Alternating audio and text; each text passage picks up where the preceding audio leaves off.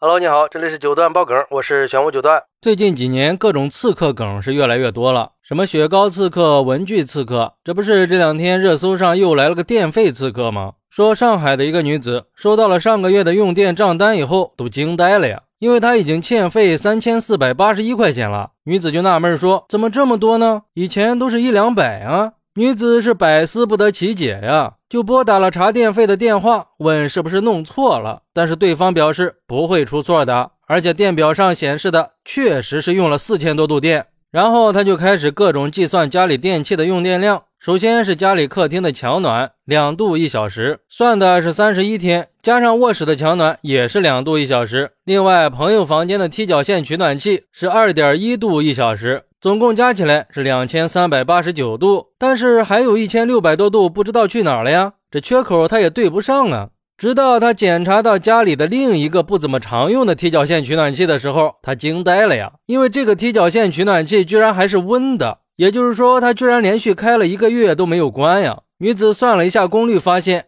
一个月的用电量是一千六百三十六度电，这就对上了吗？据这个女子说，现在天气冷了，家里有好几个取暖设备，不过用的时候也都是小心翼翼的，实在是冷的时候才会开，就是怕取暖器耗电量高啊。没想到居然忘记关了，一不小心成了电费刺客。我去，这取暖器是真费电呀！要知道，在北方家里取暖费一个冬天下来，差不多也就一两千块钱，这电器刺客是真伤不起啊！就像一个网友说的，一个取暖器竟然比空调还费电。不过你这属于一时疏忽大意，才导致用电费用激增的。你这不叫电费刺客呀，你这是记忆刺客。我觉得电费还是预付的那种比较好，可以设置自动缴费，就是余额不足多少了，就会自动交上一百块钱，这样就不会出现欠费的情况了。基本上多少天就会扣一次费，这是死的。如果突然不规律了，肯定就是有异常用电了，发现问题也会比较早嘛。还有网友说，像这种踢脚线取暖器，一个月耗电一千六百多度，平均每天五十多度呀。也就是说，这个取暖器大概两千五百瓦，这么大功率一直不关，家里肯定是暖和的呀。屋里暖和了，你会不知道吗？开了一个月不关，真够马大哈的，没引起火灾，真的是算你很幸运了。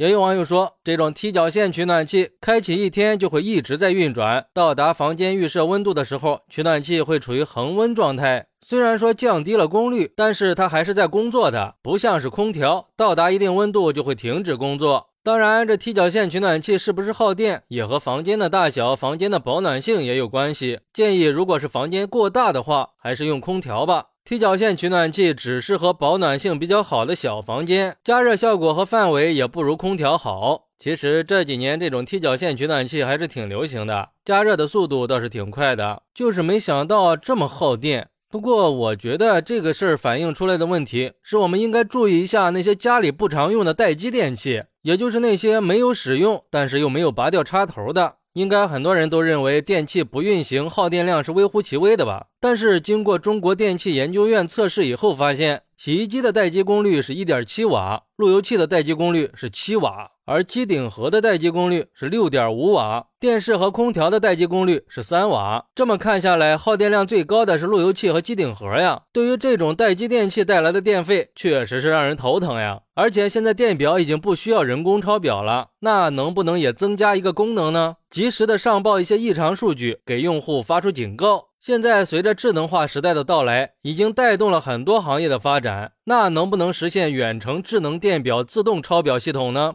可以实现实时的采集、分类统计，方便我们查看每个小时、每天、每月的使用数据情况，也可以提高用电管理的便捷性嘛。当然，这只是一种美好的愿景。好，那你有没有遇到过类似的电器刺客呢？快来评论区分享一下吧，我在评论区等你，拜拜。